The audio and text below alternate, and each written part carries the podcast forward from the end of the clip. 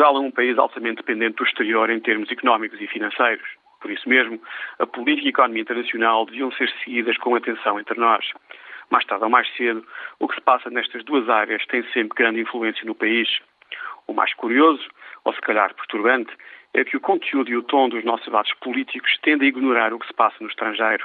Somos um país virado para dentro, um país que não quer ouvir falar em prioridades e que, pelos vistos, continua a acreditar que está isento em relação às leis da gravidade económico-financeiras em vigor para todos os países integrados naquilo que hoje chamamos a globalização.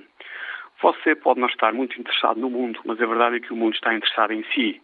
E se realmente quisermos controlar o nosso destino, precisamos prestar muito mais atenção à evolução da política e da economia internacional.